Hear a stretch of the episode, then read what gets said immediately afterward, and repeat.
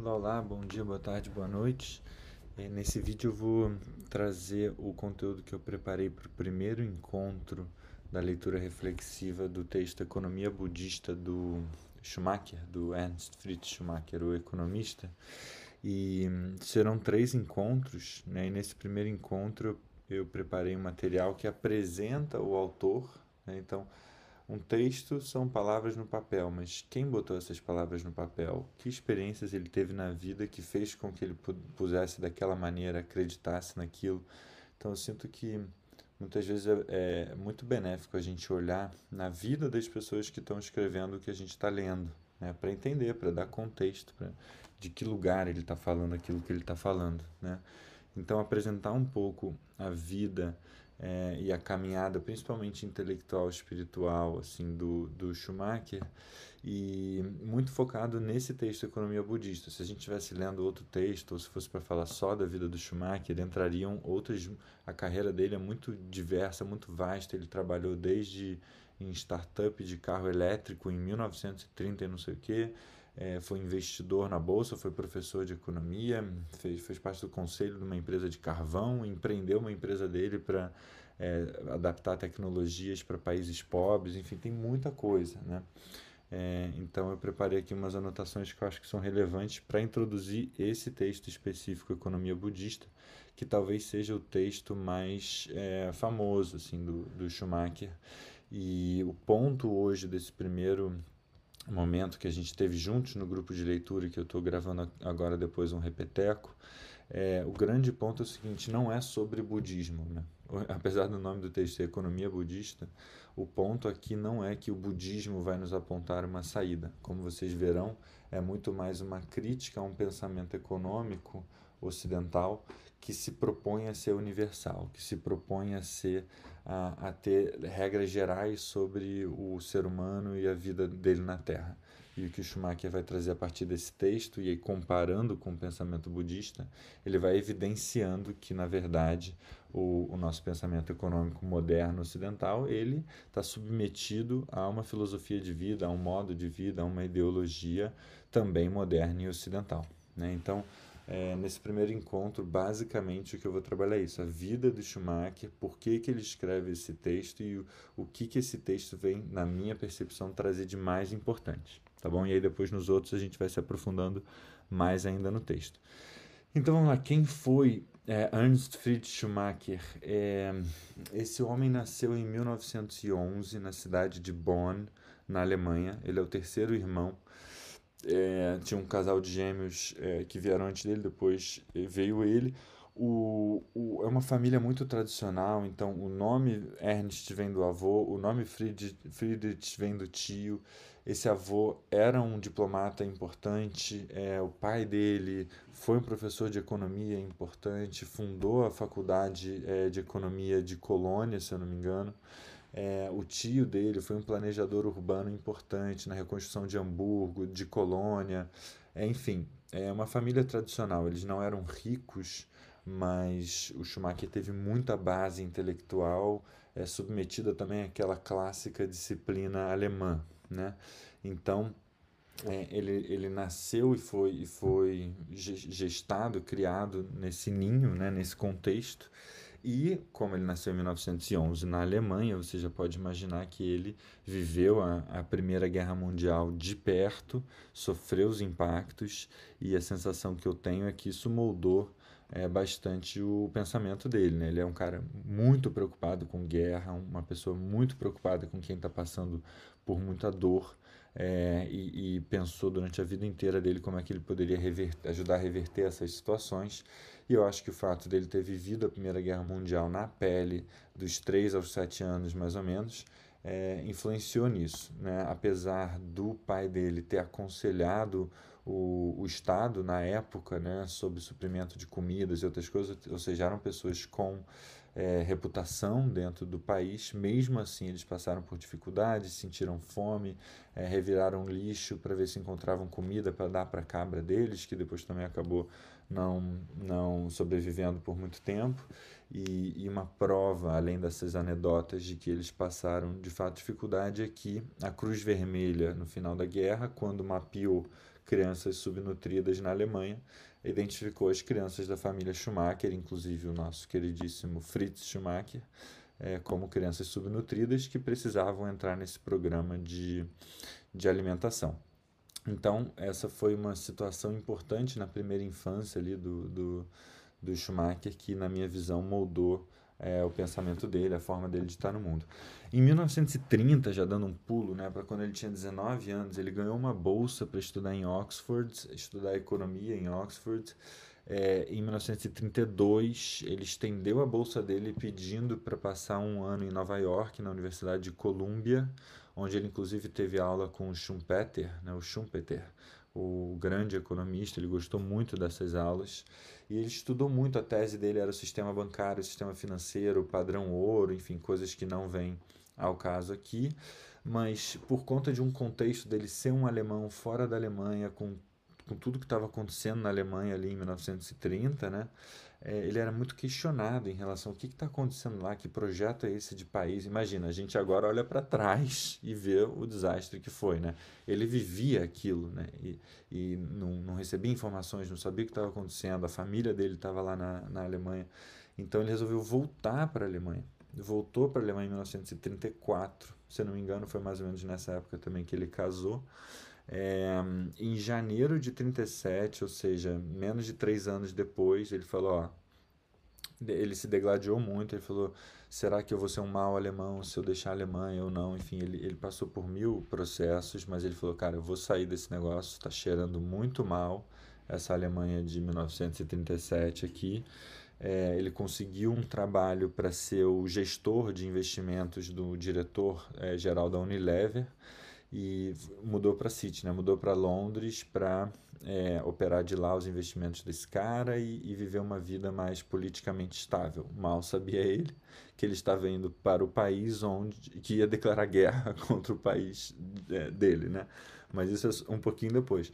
Então, em 1938 ele trabalhou nessa tal empresa, olha que doido, né? 1938, uma empresa de é, veículos de entrega elétricos. Então ele, ele era um cara que pirou muito na vida dele, pirou, né? Pensou muito, escreveu muito sobre energia, energias renováveis, etc. Antes disso ser um grande tema.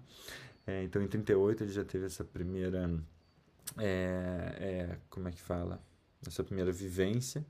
E 39 para 40, então, estoura a guerra, ele é declarado, ele e tantos outros, né? Declarado o que se chama de enemy alien, que significa basicamente nós temos um inimigo no nosso país que não fez nada de errado, mas ele é um inimigo, né? Então você imagina, o Brasil está em guerra com a Argentina, tem um argentino aqui no Brasil, a gente fala, bom, a gente está em guerra com o seu país e, e, você é desse país, né? Então é uma situação bastante complicada.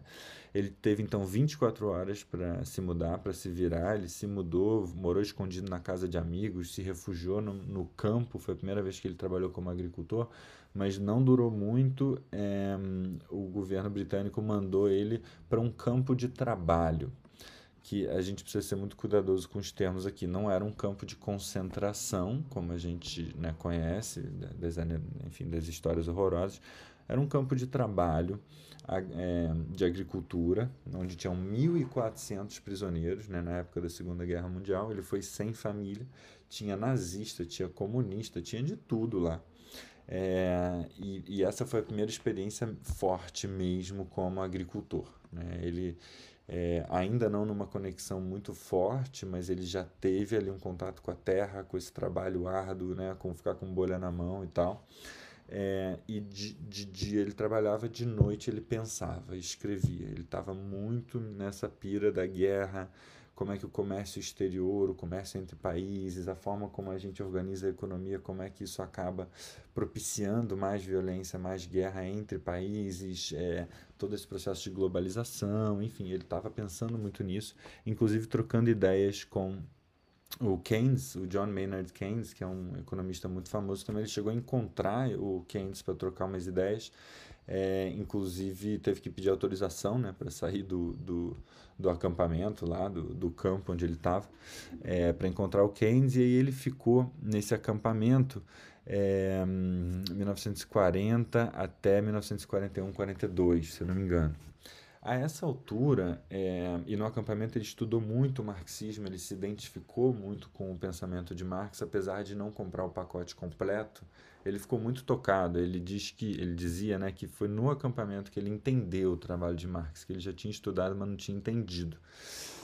E a essa altura, isso é importante para o texto Economia Budista que, que virá logo em seguida, ali de 42 a 45, aos 30 e poucos anos, o Schumacher se reconhecia como um socialista, acreditava bastante na importância do planejamento estatal, dos monopólios estatais de grande escala, na produção em massa, né? então aquele pensamento é, que ele depois poderia chamar de gigantismo, né? um pensamento que, que, que é o grande, que é a larga escala, que é o planejamento do país inteiro, que é a produção em massa para todo mundo ter acesso a produtos e tal.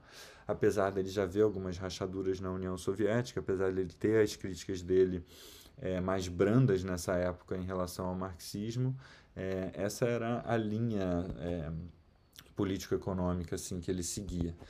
É, depois, para quem conhece o trabalho dele sabe, ele, é, ele se torna bem crítico do Marx é, em relação a, ao que ele entende que o Marx prega de ódio, enfim, de, de, de sentimentos menos nobres dos seres humanos, mas enfim, esse é outro assunto que dá para entrar outro dia. Em 1942, então, ele entra no Instituto de Estatística de Oxford e basicamente ele vai viver 30 anos trabalhando com estatística e é muito é curioso isso, porque se você só lê a obra dele, se você só lê a Economia Budista, é, você tem quase que a impressão de que ele não era um cara muito fã dos números, de estatística, etc. Pelo contrário, ele trabalhava com isso, depois seguiu trabalhando muito com estatística, ajudou muito o segmento de carvão, né, o mercado de carvão é, da Inglaterra também olhando dados junto com os trabalhadores, etc. É, então ele tinha esse olhar sensível para os números. Né? Em 42 ele entrou nesse instituto que era recente. Esse instituto se transformou num dos principais ó, é, organizações que a Inglaterra enviou para a Alemanha para ajudar a reconstruir a Alemanha depois da guerra. Então é, em 45 ele foi para a Alemanha para tentar entender o que estava acontecendo lá teve contato com a família dele. O irmão dele morreu na guerra lutando pelo exército nazista, se eu não me engano, no fronte soviético. É, ele teve árduas discussões com a família, com os pais, etc. É muito interessante ver né, isso que a gente hoje em dia está tá tão em carne viva para gente, a questão das, das notícias tendenciosas. Imagina se você viveu dentro do Reich, né, dentro da Alemanha, lá nesses anos todos, você foi alimentado por determinadas notícias, ideias, etc. E ele viu como isso transformou a família dele. Não foi fácil para ele encontrar, reencontrar a família dele desse jeito, apesar da maioria estar tá vivo, que era uma coisa boa, né? É, e aí em 46 ele volta para a Inglaterra, numa, mais uma comissão dessas para trabalhar no, é, com, com pós-guerra. É, e nesse momento ele já está se fazendo perguntas muito profundas e indigestas sobre a essência da vida. Né? Para ele não estava não tava encaixando. O cara viveu duas grandes guerras na vida dele. Né? E ele, como economista, pensava: o que, que eu posso fazer para ajudar nisso? Bom, aí vem talvez o momento chave assim que eu queria trazer para vocês, que é em 1905. Isso é tudo, né? Não é uma bandeirinha ali, é um processo vivo, não linear e etc. Mas assim, a gente poderia mirar ali mais ou menos em 1950, é, que é um, é um ano que acontecem muitas coisas grandes na vida do Schumacher, tá?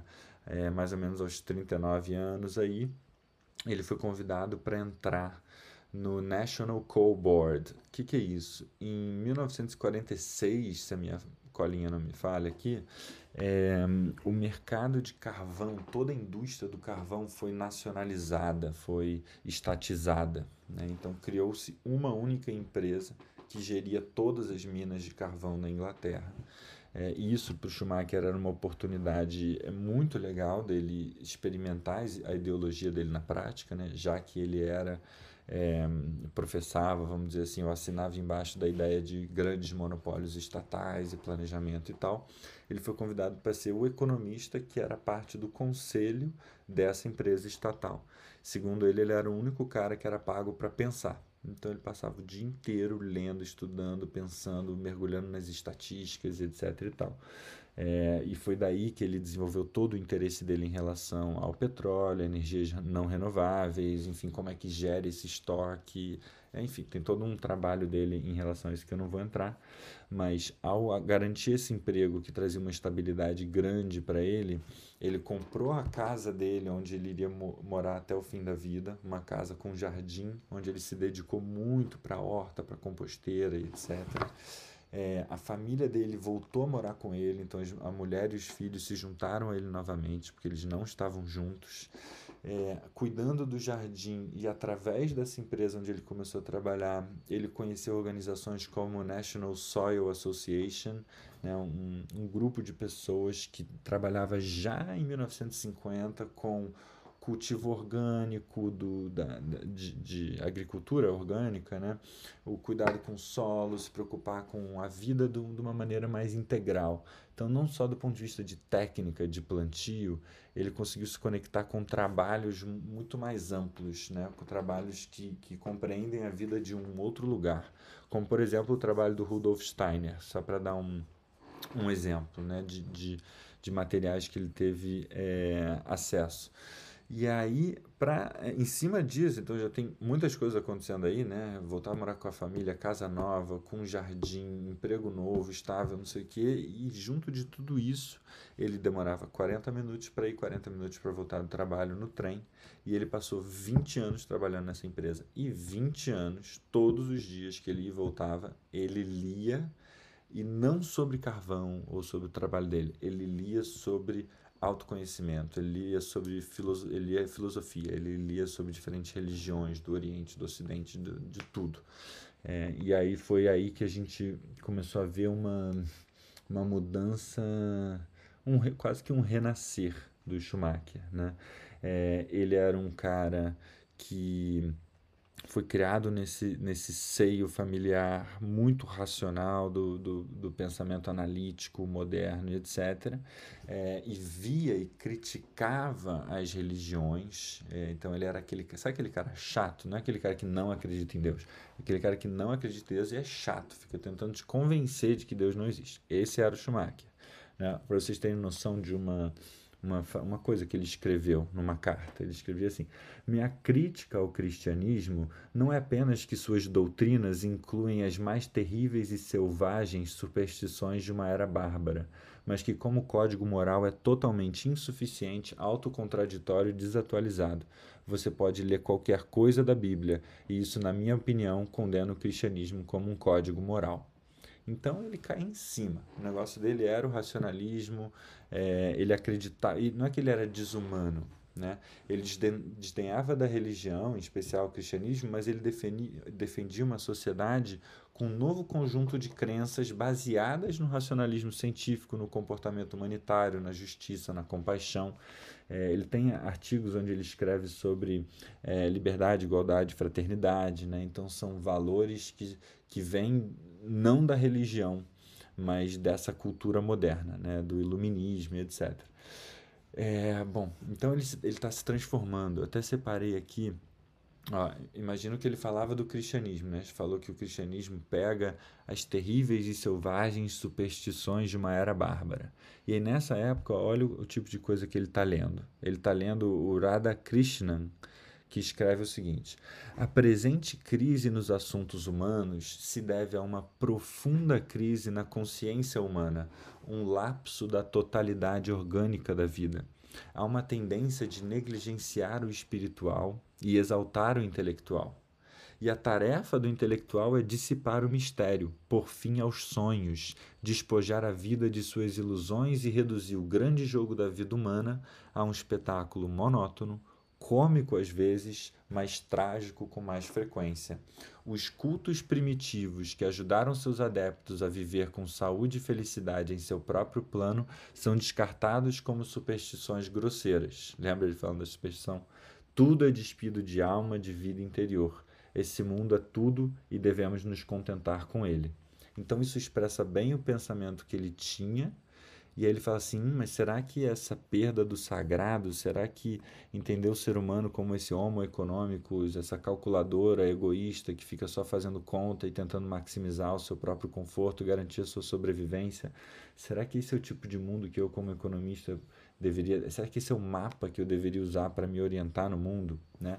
E aí o que aconteceu, que é muito interessante, é que ele, ele fez um movimento pendular como é muito frequente nas nossas vidas. Né? Então ele saiu desse cara hiper racional e foi para o que a gente chamaria hoje de muito um cara super esotérico, harebô, tilelê, né? uma coisa meio assim.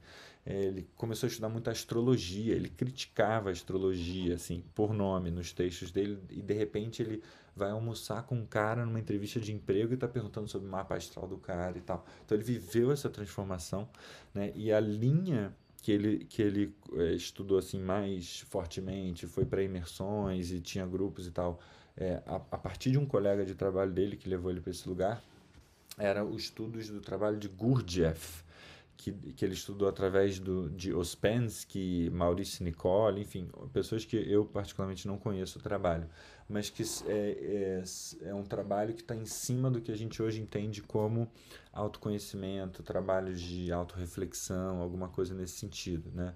Então, o trabalho deles dizia que dentro de nós não existe só um, um eu racional, existem muitas personas né, que são imitadas no, no panteão dos deuses, esses arquétipos que as outras culturas trazem, o cristianismo traz, etc. Então, trouxe para ele o valor psicológico é, e, e, e, talvez é transcendental também, mas certamente psicológico, de se olhar para essas religiões e culturas antigas e falar assim: caramba, essas, essa, isso que eu desdenhava antes está, na verdade, condensando muita sabedoria. Está ensinando a gente a viver na Terra. Né? E ele viveu, então, essa transformação. E para vocês, é, é, essa transformação vai continuando ao longo da vida dele toda. Em 1971, pouco antes de morrer, ele se converte finalmente ao catolicismo. E olha que interessante, ele, primeiro ele metiu o pau no catolicismo, depois virou católico. Isso em si já é interessante, é, porque mostra como ele era um homem em transformação. E outra coisa que é interessante, ele ficou famoso pelo é, texto Economia Budista, mas ele não era budista. Ele aprendeu muito através de respiração, meditações, visitou os templos na Birmânia e tal, mas ele não era budista. Ele, no fim das contas, era católico. E é muito legal isso no grupo hoje que a gente estava conversando. Né? A gente teve exatamente esse papo aqui a gente tá, que eu estou gravando, a gente teve ao vivo. E aí alguma pessoa trouxe um, um, pensamento muito legal em cima disso que, que o Schumacher acreditava mesmo, que assim, é, as religiões são como se fossem é, vasos, copos, xícara, né? Todos eles são feitos para conter água.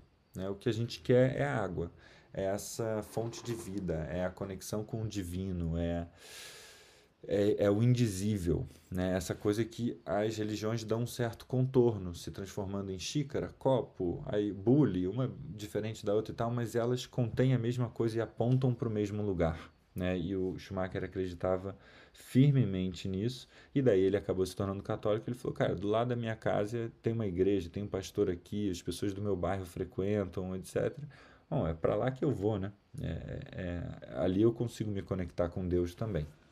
Bom, é, lá em 1949, 50, ele recebeu a primeira, é, o primeiro convite para ir para a Birmânia é, que na, hoje em dia é a região que a gente chama de Myanmar.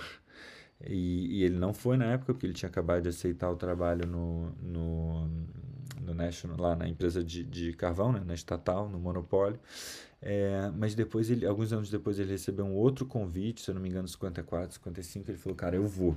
Ele já estava muito imbuído né, dessa coisa, cara, eu preciso ver essas pessoas. Tipo, eu estudei essa filosofia, ela é muito profunda, ela é muito linda. Como é que é uma sociedade que vive é, é, nesse substrato, né? nesse panelão, nesse tempero? Como é que é essa vida? E aí ele escreve, né? logo antes de partir para a Birmania, ele escreve essa carta para a mãe, onde num, num trecho ele fala assim: Como você pode imaginar, eu estou cheio de expectativas. Não consigo descrever o quanto me interessa conhecer o Oriente. O que encontramos nos livros está vivo lá ou também foi destruído? É possível construir uma ponte entre o Oriente e o Ocidente? Pode-se realmente ajudar os birmaneses sem prejudicá-los? tantas perguntas. Né? E aí ele chega lá, ele, ele é convidado para ir como um economista para ajudar a Birmânia a criar um plano de desenvolvimento econômico. E vocês vão ver no texto Economia Budista como ele critica justamente essa função que ele foi exercer. Ele foi com um grupo de economistas americanos, europeus e não sei o quê. E ele chegou lá e falou: gente, não sei se a gente vai ajudar muito aqui não, se a gente der muita ideia, né? É, então ele fala assim, ó, uma carta que ele escreve para a esposa dele enquanto ele está lá. Ele escreve assim: Eu estou de excelente humor e excelente saúde, há muito para absorver e resolver. Por isso é difícil escrever sobre isso. A experiência está maravilhosa, as pessoas são encantadoras, tudo que eu tinha ouvido sobre seus encantos e alegrias prova ser verdade. Eles se movem de uma maneira muito estranha, Há uma inocência aqui que eu nunca vi antes, exatamente o contrário do que me inquietou em Nova York. Em suas danças alegres e com suas maneiras dignas e compostas, eles são adoráveis e realmente queremos ajudá-los, se soubermos como. Até alguns americanos aqui dizem como podemos ajudá-los quando eles são muito mais felizes e muito mais agradáveis do que nós mesmos? Eu acho que realmente há algum trabalho para eu fazer aqui, mas pode ser negativo ao invés de positivo ou seja, dizendo mais o que eles não devem fazer do que eles devem fazer, persuadindo-os a não fazer várias coisas em vez de dizer o que fazer. Eles não precisam de conselhos, desde que não caiam nessa ou naquela bobagem do Ocidente. Né? Eles ficarão bem seguindo sua própria natureza se não caírem nas nossas bobagens aqui. Então ele foi muito impactado. Você imagina, ele está descrevendo é, a experiência dele lá como se não fossem seres humanos como ele. Né? Ele fala assim: é, é, é, uma, é uma experiência quase que exótica, né? Calma aí, as pessoas aqui são alegres, as pessoas aqui dançam, as pessoas aqui têm uma inocência. Ele descreve como se fossem seres humanos realmente diferentes é, da gente. Né? Ele vê o impacto que tem crescer numa cultura completamente diferente. E ele fica muito interessado. Então, em 1955, ele escreve um artigo que chama Economics in a Buddhist Country, né? Economia num país budista. 55 em 67, o Economia Budista é publicado pela primeira vez, que é esse artigo metamorfoseado, editado, é, mudado e tal. E aí, para vocês terem um gostinho de como ele estava quando ele voltou da Birmânia para casa, né? Ele escreve assim para a irmã: Agora estou de volta ao meu escritório há dois meses e vejo o mundo através de óculos levemente birmaneses. De qualquer forma, foi um grande ganho para mim ter estado lá fora e ter visto que há outro caminho. Mas surgem problemas pesados para um economista e homem de negócios. Na Birmânia, essa parte é genial. Na Birmânia, as pessoas são tão felizes porque não têm necessidades tem tanto tempo porque não tem máquinas e métodos que poupam trabalho. Suas cabeças e corações são mantidos livres para assuntos internos porque eles não estão obcecados com coisas externas. E aí ele se pergunta: o que, que um economista pode fazer quando seu trabalho é dobrar o produto social, chamado padrão de vida, a cada 25 anos? Então essa experiência foi muito transformadora para ele. Logo em seguida, alguns anos depois, ele foi para a Índia e aí ele já estava, ele admirava muito Gandhi, ele considerava Gandhi um dos maiores economistas. É, Vinoba Bhave, é, é, e aí o Vinoba Bhave eu conheço, esse outro que inspirava ele eu nunca ouvi falar, o Jaya Prakash Narayan. Né, são grandes pensadores, esse, não só pensadores, né? O Gandhi e o Vinoba Bhave com certeza têm trabalhos assim, são homens santos, né? Enfim, as transformações que eles geraram são incríveis. E, e em 1961, então, ele vai para a Índia já estudando esses caras e, como eu falei antes, né, na Birmânia, todo final de semana ele ia num templo ficar em silêncio, meditou muito. Foi uma tortura para o intelecto dele, mas ele saiu de lá e ele escrevia isso o que ele achava que era ter um pensamento claro, o que ele achava que era estar tá se sentindo em paz, na verdade não era. Agora que ele estava entendendo o que é um, um, nível de pensamento claro mesmo. Né? A partir de muita respiração, muita meditação, teve altas conversas com sábios, com monges, com, enfim, muita gente. E aí, em 61, então, ele vai para a Índia. Por que, que eu estou mencionando a Índia? Porque foi outra viagem que impactou muito ele, porque ele conheceu a pobreza extrema.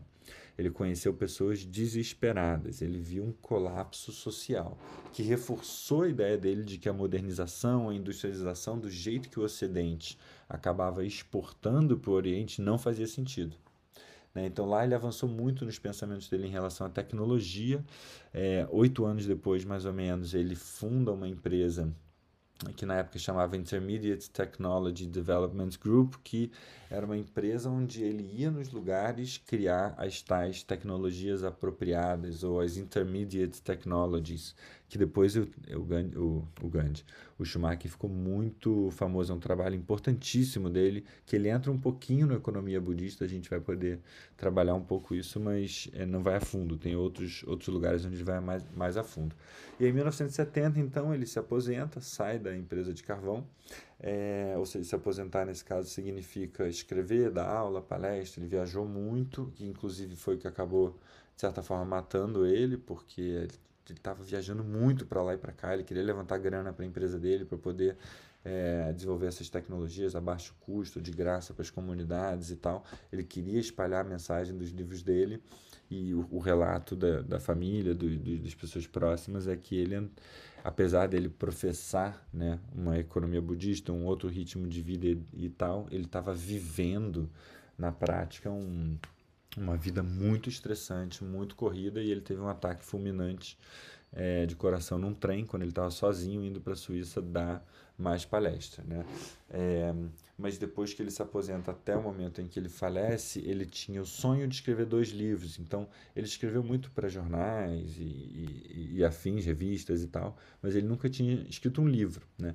E aí ele tinha dois livros em mente. Um era tipo um mapa espiritual, um livro para curiosos tentarem se orientar no mundo, é, começarem a se perguntar coisas tipo o que, que eu estou fazendo aqui, como viver essa vida, como lidar com os problemas do mundo, algo mais filosófico, espiritual, que fala de consciência, que fala de sagrado, coisas assim. E o segundo era um livro mais prático, assim, como é que essa vida interna, como é que essa visão de mundo se desdobraria na prática, né, no mundo mesmo. E aí, como o segundo parecia mais vendável do que o primeiro, ele começou pelo segundo que acabou se tornando o que a gente conhece hoje como Small is Beautiful, né, que saiu em 1973. E aí ele entra a fundo na, na divulgação é, desse livro, que foi a maior parte deles são artigos que já existiam, que ele mudou, adicionou alguma coisa, tirou, atualizou dados, não sei o quê, escreveu pouca coisa nova.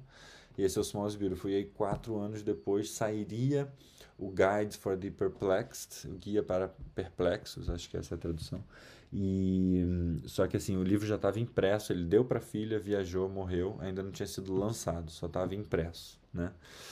Então, é, e o Economia Budista, então, é um capítulo do Small is Beautiful, né? Que foi traduzido como O Negócio é Ser Pequeno. Eu acho que é, isso é um pouco da vida dele. E aí, como é, que, como é que a gente pode começar a leitura do texto em si? No Small is Beautiful, é, livro do qual a economia budista faz parte, ele escreveu sobre indústria, tecnologia, desenvolvimento econômico de país pobre, educação, paz mundial, produção, muitas coisas.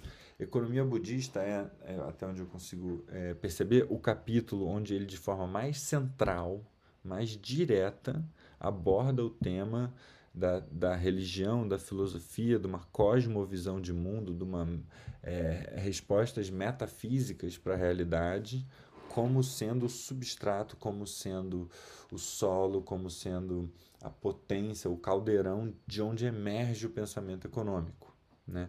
Então, é, o, o, como, como ele vai falar aqui daqui a pouco, né? os economistas eles se, se eles muitas vezes não reconhecem, e aqui citando o, o nosso queridíssimo, que a, que, a, que a economia é uma ciência derivada, que aceita instruções de uma meta-economia. Né? A economia não, é, não, não traz leis gerais sobre os seres humanos e sobre a vida e sobre a produção. Ela é, é submetida a um pensamento sobre como o mundo é, sobre o que, que a gente está fazendo aqui. Né? E aí o, o capítulo logo anterior à economia budista chama o papel da economia e ele termina o capítulo papel da economia com o que eu acho que é o grande ponto que eu queria é, trazer aqui hoje, que é o economia budista não é sobre budismo. Né? O economia budista é sobre justamente essa base filosófica que embasa onde o pensamento econômico é construído em cima. Então ele termina o papel da economia, né? o trecho logo antes de começar a economia budista no livro é assim: Como vimos, a economia é uma ciência derivada que aceita instruções do que eu denomino meta-economia. No capítulo seguinte, exploraremos as leis econômicas e definições dos conceitos econômico e antieconômico que resultam quando é abandonada a base meta-econômica do materialismo e posto em seu lugar o ensinamento do budismo a, essa parte aqui é crucial. A escolha do budismo para esta finalidade é puramente incidental. Os ensinamentos do cristianismo, islamismo, judaísmo poderiam ter sido utilizados da mesma maneira, assim como os de qualquer outra das grandes tradições do Oriente. É, isso fecha aspas.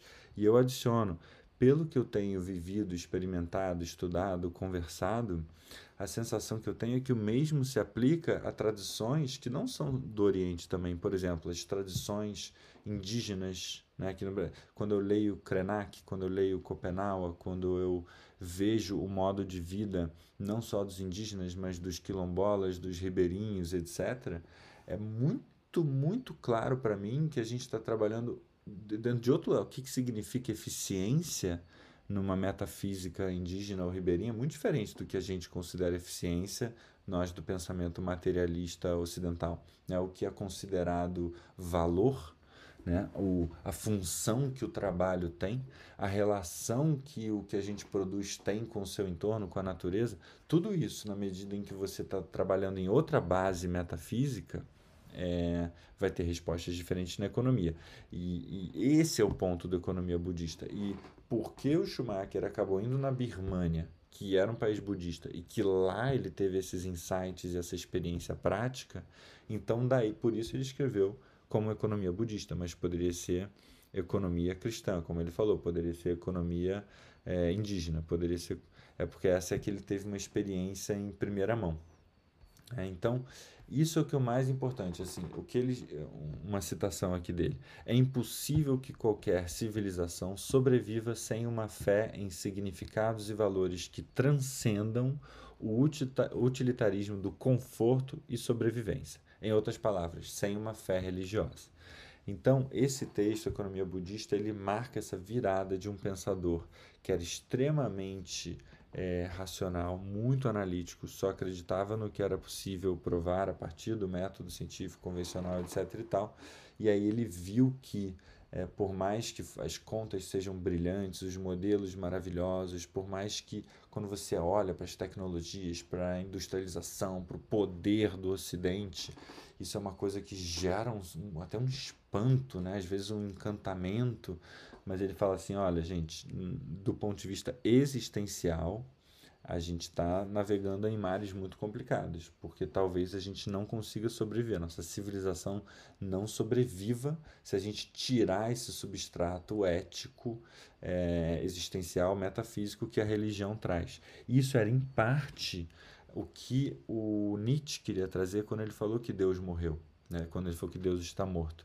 Então, é, tem toda a ideia do super-homem que nasce disso, etc., mas tem é, uma grande preocupação de Nietzsche que era assim: hum, na medida em que a gente não tem um Deus que a gente teme, um Deus que a gente pede clemência, na medida em que não tem um Deus do, ao qual a gente quer se aproximar, onde só o que existe aqui é essa vida, onde eu tenho que buscar conforto, tenho que buscar prazer, alegria, é, e a vida se resume a isso, então, gente, o, o, impacto que isso pode ter na sociedade é enorme. Ao mesmo tempo em que pode ser libertador, pode ser uma prisão e pode trazer rios e rios e rios de sangue, que foi o que aconteceu. Né? Não muito depois de Nietzsche escrever, a gente teve as, as duas grandes guerras do século passado. É, que talvez seja uma ode, uma caricatura, uma, uma tragédia criada pelo pensamento moderno, racional, é, tecnológico. Né? A gente conseguiu desenvolver formas de se matar, de se oprimir numa escala é, fabulosa, né? apesar de ser uma coisa horrorosa. E isso, em parte, porque desencantamos o mundo. Não há mais sagrado. Né? O que é sagrado é apenas o que o meu intelecto racional consegue fazer, consegue produzir. A gente se apaixona pelas nossas próprias criações e perde esse esse respeito, né? Perde essa visão de uma de uma coisa maior do que a gente. Então, esse era o ponto básico do, do economia budista e ele vai é, expressar isso ali no comecinho, né? Então, começando o texto em si, ele, ele começa assim, subsistência correta, olha só, subsistência correta, é uma das exigências do nobre caminho óctuplo de Buda. É lógico, portanto, que deva existir uma economia budista. Ou seja, se você é budista, você tem que seguir o, o nobre caminho óctuplo de Buda. Dentro desse nobre caminho existe uma coisa chamada subsistência correta a economia está interessado na subsistência e como a gente produz, ou seja, se é correta ou se não é correta. Né? Então é claro que tem que existir uma economia budista, diferente de uma, um outro tipo de economia. Né? E aí ele continua. Países budistas têm muitas vezes declarado que desejam permanecer fiéis à sua herança, Assim, na Birmânia, a nova Birmânia não vê conflito entre valores religiosos e progresso econômico. Saúde espiritual e bem-estar material não são inimigos, são aliados naturais. É lindo esse discurso político, né? Então você mantém a sua saúde espiritual, você mantém essa paz interior e eu ainda vou acrescentar em cima disso um bem-estar material. Eles não são inimigos, são aliados. É lindo o discurso. Ou outro discurso: podemos combinar com sucesso os valores religiosos e espirituais de nossa herança com os benefícios da tecnologia moderna. Ou, nós, birmaneses, temos um sagrado dever de harmonizar tanto os nossos sonhos quanto os nossos atos com nossa fé. E isso sempre faremos. E aí o, o Schumacher fala: beleza, isso é o que vocês falam. Né? E aí ele segue. De igual maneira, tal, tais países invariavelmente admitem poder afeiçoar seus planos de desenvolvimento econômico de acordo com a economia moderna e convocam economistas modernos dos chamados países adiantados para assessorá-los, formular políticas. É, políticas a seguir, traçar o grande projeto de desenvolvimento, o plano quinquenal, ou seja, qual, qual for o nome que tenha. Ou seja, esses economistas modernos que eles chamam são pessoas tipo Schumacher. Foi isso que ele foi fazer lá, né? E ninguém parece pensar que um estilo de vida budista exigiria uma economia budista, exatamente como o moderno estilo materialista de vida suscitou a moderna economia. Os próprios economistas, como a maioria dos especialistas, normalmente sofrem de uma espécie de cegueira metafísica, supondo que a sua é uma ciência de verdades absolutas e invariáveis, sem quaisquer premissas. Alguns vão ao ponto de alegar que as leis econômicas são tão isentas de metafísica ou valores quanto a lei da gravidade. Ou seja, não importa onde você está, não tem, não tem um eu economista que projeta a forma como ele vê o mundo no mundo e daí pensa a economia. Não, cara, é, tem a gravidade, tem a gravidade acabou. A economia é isso, as leis são essas e acabou. Não adianta se eu gosto, se eu não gosto, se eu sou budista, se eu sou cristão. Né? Ele está dizendo aqui que alguns acreditam é, que é isso, mas aí ele vai falar, olha, ao, invés, não, eu me perdi. Ah, não temos, contudo, de envolver-nos em discussões de metodologia. Ele fala, não vou ficar comprando isso num plano é, lá alto, abstrato, não sei o que, que nem foram aqueles discursos ali em cima. Ao invés, tomemos algumas noções fundamentais e vejamos como parecem quando encaradas por um economista moderno e um economista budista. É, isso é muito a cara do Schumacher, né? Ele vai na, na prática, né? Então aqui encerra a primeira parte do texto, é, onde ele basicamente traz essa, esse ponto que não é exatamente sobre budismo, é sobre essa metafísica, é sobre o, o sabe essa ideia do lugar de fala? né, que está que tá sendo muito, talvez, enfim, mal explorada por aí, mas a ideia que ele está falando aqui, o economista moderno ele tem um lugar de fala, ele não é universal, ele não é Deus vendo tudo lá de cima. Ele vem de uma cultura específica, com valores específicos, que acredita que uma vida boa igual a alguma coisa, que acredita que trabalho é isso, que acredita que a chamada natureza, o meio ambiente é isso, né? Então, ao ver, ao enxergar o mundo desse jeito, ele desenvolve uma, uma forma de economia. Se você enxergar o mundo de outro jeito, você vai enxergar uma outra forma de economia. É tão simples quanto isso. Esse é o ponto do economia budista. Agora, o que ele vai fazer? No, na, e isso não é para hoje, é para um outro encontro, que ele vai começar a fazer é assim: como é que o budista pensa o papel do trabalho. Como é que um economista moderno pensa o, o, o, papel do trabalho? Como é que um economista budista pensa o papel da tecnologia? E isso aí é o caldo para os próximos encontros, tá bom? Então achei importante gravar, porque teve gente que não pôde participar e também eventualmente dá para deixar isso aberto para outras pessoas. Espero que vocês tenham curtido. Até o próximo encontro. Um grande beijo e vamos que vamos. Até a próxima.